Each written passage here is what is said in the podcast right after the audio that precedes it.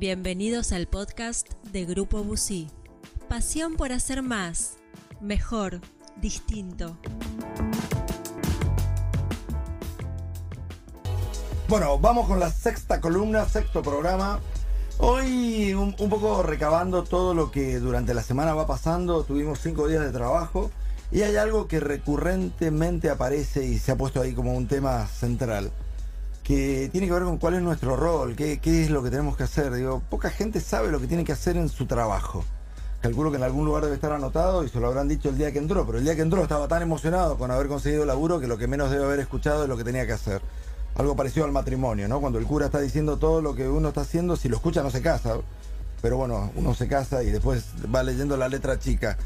El tema del matrimonio se resuelve de otra manera, pero en, los trabajos, digo, me parece que uno de los problemas que encontramos es que la gente que trabaja en una organización no sabe lo que tiene que hacer.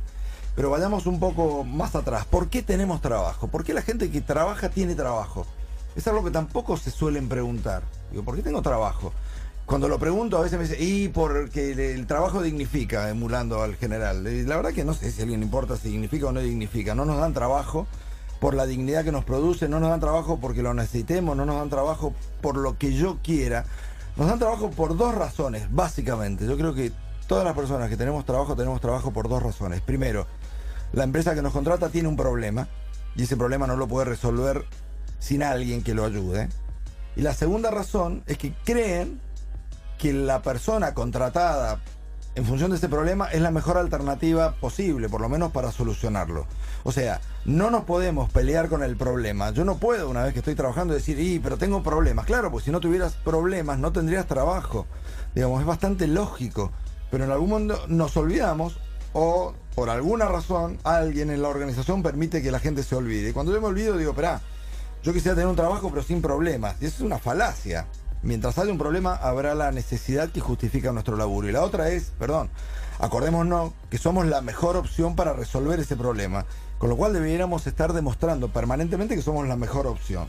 Entonces, entender nuestro rol y entender la razón de nuestro rol en una organización me parece que es fundamental. A partir de ahí se puede llegar a lograr ciertos acuerdos entre la organización y uno. Digo, en una película, en una obra de teatro, el guionista tiene un rol el director tiene otro rol y el actor tiene otro.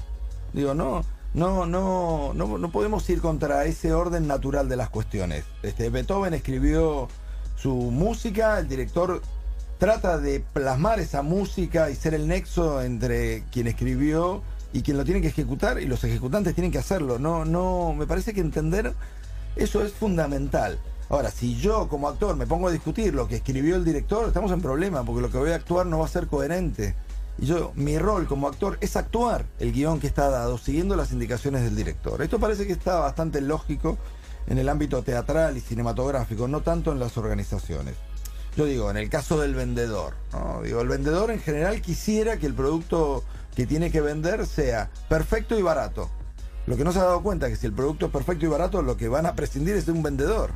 Yo necesito un vendedor cuando lo que estoy ofreciendo no coincide exactamente con la demanda. Entonces necesito un vendedor que pueda operar como un intermediario que logre hacer esa coincidencia. Y en la conducción lo mismo, ¿no? Yo a veces pienso y, sigo por ahí vinculado a lo que hablábamos en, en, encuentros anteriores de la educación. Digo, la responsabilidad de lo que pasa con los alumnos es de los maestros, la responsabilidad de lo que pasa con la gente en una organización es de sus líderes. Yo no no me puedo desentender de eso. Porque ese es mi problema, ese es el problema que yo tengo que resolver. Yo tengo que lograr que la gente sepa, que la gente pueda, que la gente quiera. Si no tuviera ese problema y la gente naturalmente actuara de acuerdo a lo que queremos, pues no sería necesario poner supervisores, jefes, gerentes y demás. Sin problemas no habría gente trabajando. Este es un principio bastante básico que me parece que debe ser reafirmado y aunque sea una obviedad, es una obviedad habitualmente invisible. Ahora, si hay una mejor alternativa para solucionarlo, probablemente contraten, pero no a mí, o por lo menos no a una persona. Van a contratar algo, la tecnología hoy está dando alternativas de reemplazo de personas pero no es el problema la tecnología, el, problema es el lugar que estamos generando las, las personas que al no poner de manifiesto el potencial que nuestra humanidad tiene para diferenciarnos de una máquina, hacemos que una pantalla táctil sea tan eficiente como, como un ser humano. Digo, no, no, no podemos culpar ni a la evolución ni a la tecnología si no tenemos que hacernos cargo de, de qué es lo que hacemos o qué es lo que dejamos de hacer, cuáles son las carencias que producimos que hacen que alguien pueda pensar que una máquina, que una pantalla táctil puede ser tan eficiente como una persona. Y si no es tan eficiente como una persona, a mismo nivel de ineficiencia, por lo menos el costo es menor. Ahora, ¿qué tenemos que hacer? ¿Cuál es nuestra función? Me parece que ¿qué, debiéramos hacer nosotros como representantes en algún rol dentro de una compañía, de una organización. De acá aparecen dos cuestiones, dos preguntas que me voy a hacer. El por qué y el para qué. ¿Por qué existimos y para qué existimos en una organización? Y me voy a apoyar en dos elementos como analogía para tratar de explicar lo que quiero decir. La primera pregunta es por qué los vehículos tienen amortiguadores. ¿Cuál es la razón existencial? ¿Por qué a alguien se le ocurrió que los vehículos tienen que tener amortiguadores? La pregunta se responde bastante fácil si uno ve los caminos. Los caminos siempre van a ser imperfectos. Siempre tienen algún tipo de problema que justifican la idea que tuvo alguien de ponerle amortiguadores a los vehículos. O tendrán pozos o tendrán piedras, pero siempre va a haber un problema, siempre. La segunda pregunta es ¿para qué? ¿Cuál es la utilidad? ¿Por qué? ¿Por qué hay pozos? ¿Por qué hay piedras? ¿Para qué? Y también la razón por la cual los amortiguadores son colocados en los vehículos, la utilidad, tiene que ver con dos cosas. Primero, que el vehículo resista la imperfección. Un vehículo sin amortiguadores no aguantaría mucho tiempo, se desarmaría, se iría desencajando. Entonces la primera razón es que aguante el vehículo. Y la segunda, y quizás más importante, es que los pasajeros del vehículo toleren mejor las imperfecciones. ¿sí? El amortiguador lo que hace es disimula de alguna manera el impacto que las imperfecciones tienen en, la gente. Y en las organizaciones pasan lo mismo. No existen empresas u organizaciones perfectas. Todas tienen problemas. Ahora, como decía Henry Ford, yo tengo muchos problemas, por suerte tengo gente y mi expectativa es que la gente me ayude a resolver los problemas. Y si no los podemos resolver, por lo menos amortiguarlos, disminuir el efecto que esos problemas tienen tanto en la estructura como en los usuarios de la organización. Esa es una. La otra que me pregunto y que voy a usar como analogía es ¿por qué y para qué existen los amplificadores a contramano de un amortiguador? Un amplificador existe porque el sonido de una guitarra eléctrica sin él se escucharía a, muy poca distancia. Nadie a más de un metro, escaso metro, escucharía ni la intensidad ni la calidad del sonido y no sabría de qué se trata ese movimiento que está haciendo el guitarrista, porque no se traduce en un, en un sonido audible. El para qué es para que la gente pueda escuchar ese sonido más allá del medio metro que, tiene el guitarrista con, con, la primera fila. Entonces, así como con las debilidades debemos amortiguar y disminuir el impacto que tiene tanto sobre la organización como sobre los usuarios, el amplificador es, debemos ser quienes quienes llevemos las virtudes y las fortalezas de la organización más allá de los límites de la organización misma. Tengo que ser un apóstol de la organización. Pero, digo, aún resolviendo los, conflictos internos que yo debo tener con algunas contradicciones que toda organización y yo mismo tienen, porque la organización no puede ser más perfecta que yo mismo, como vimos la semana anterior en, la metáfora mitológica de Procusto.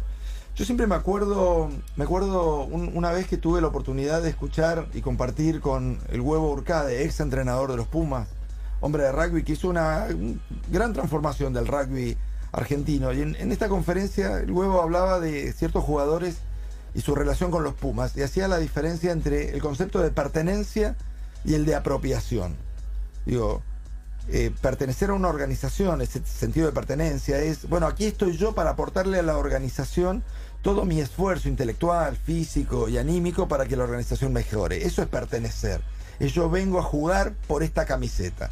En algún momento esto puede traducirse en lo inverso, en yo soy la parte perfecta de un equipo imperfecto y la camiseta me debe a mí, el equipo me debe a mí, la selección me debe a mí o la empresa me debe a mí. Ahí es cuando me apropio yo de la organización y pierdo el sentido de mi existencia en la organización.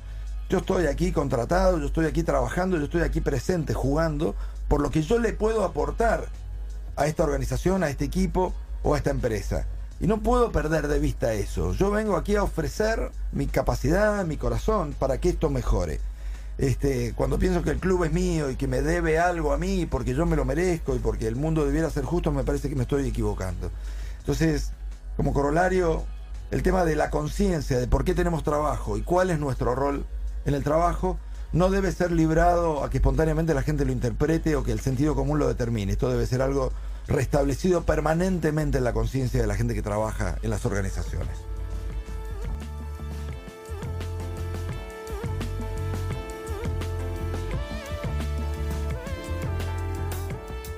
Gracias por escuchar Esto fue Grupo Busí Podcast.